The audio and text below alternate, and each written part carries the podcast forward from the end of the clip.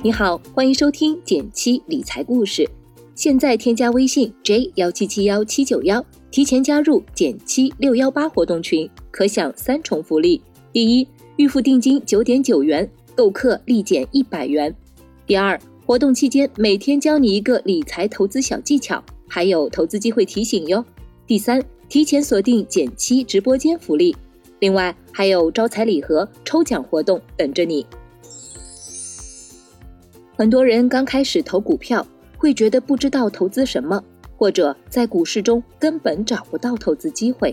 其实问题的关键在于，面对大量的信息，我们很多时候都只注意到它的表面。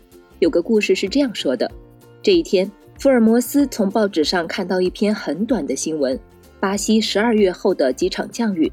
缓解了此前连续数月的干旱，随即他买入八千股星巴克股票。随后一周，星巴克开始迅速上涨，短短几天上涨了十几个百分点。华生说：“你怎么做到的？”福尔摩斯解释道：“很简单，巴西生产了世界上三分之一的咖啡豆，巴西开始下雨，旱灾结束，那么咖啡豆的产量会提高，供应量增加会导致咖啡豆的价格大幅下降。”咖啡豆的价格下降，咖啡的生产成本就降低了。像星巴克这样的公司，利润就会增加，股价自然将会上涨了。对我而言，这一系列的思考只有几秒钟。这段福尔摩斯炒股的故事是我虚构的，但这个投资逻辑却有据可查。它来源于一本书。如果巴西下雨，就买星巴克股票。作者把这种福尔摩斯式的投资方法。总结成了一个规律性的工具——巨波理论。什么意思呢？打个比方，当一件事情刚发生时只是涟漪，但它所引起的连锁反应，未来可能形成巨波。说白了，有点类似于股市版的蝴蝶效应。而巨波理论的实用之处在于，你可以通过一则看似不起眼的消息，挖掘到背后无穷无尽的宝藏。实际上，普通人只要通过系统性的训练。完全可以像福尔摩斯那样，从微小的涟漪预见到未来的巨波。我们知道，股价的涨跌和很多因素有关，每天层出不穷的各种新闻和经济事件，好比一只只蝴蝶，说不定哪只稍微扇几下翅膀，就会引起股价的大幅震荡。而我们就要从某一个特定的宏观经济事件去分析它可能会引发的一系列经济结果。这个推理过程就像是福尔摩斯一样。从那些常被人忽略的线索中推导出股价可能运行的方向。要做到这一点，我们就必须要学会宏观经济的变化。好比星巴克，它的上游原材料咖啡豆的供求关系变化会传导到下游公司的利润，并最终影响到这些公司的股价波动。同样，其他行业也遵循了这个规律。这两年，新能源汽车卖得很火，尤其是像特斯拉这种巨头。不断的推出新款，新能源汽车和传统汽车最大的区别在于，它用的不是燃油，而是电池。所以，新能源汽车的上游主要就是锂电池。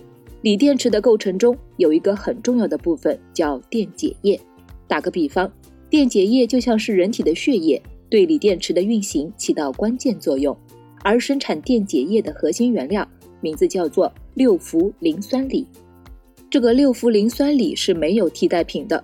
简单来说，只要你生产锂电池，就得买六氟磷酸锂。而国内生产六氟磷酸锂的龙头只有一个多氟多。二零一五年十月份的时候，多氟多突然发布一个公告，公告透露的信息是，六氟磷酸锂这个产品供不应求，导致产品价格上涨。价格上涨促使公司的净利润增加，从去年同期亏损三百多万。一下子变成了盈利三千多万，最后的结果，多氟多的股价从公告发布时的十五元左右，最高涨到四十五元附近，七个月里翻了三倍。难道这就结束了吗？其实才刚刚开始。进一步思考，对六氟磷酸锂的需求旺盛，说明锂电池的生产在不断增加，而锂电池的订单多了，则反映出新能源汽车的销量火爆。数据上看，二零一四年以后。新能源车销量增速基本不低于百分之五十，所以如果你能从行业上游获得这些经济景气度的信息，同时结合其他线索，提前预判到这些赚钱机会，似乎并不是那么难。总结一下，巨波理论的价值是把看似无关的各种宏观经济事件组成一条有迹可循的逻辑，从中发现投资机会。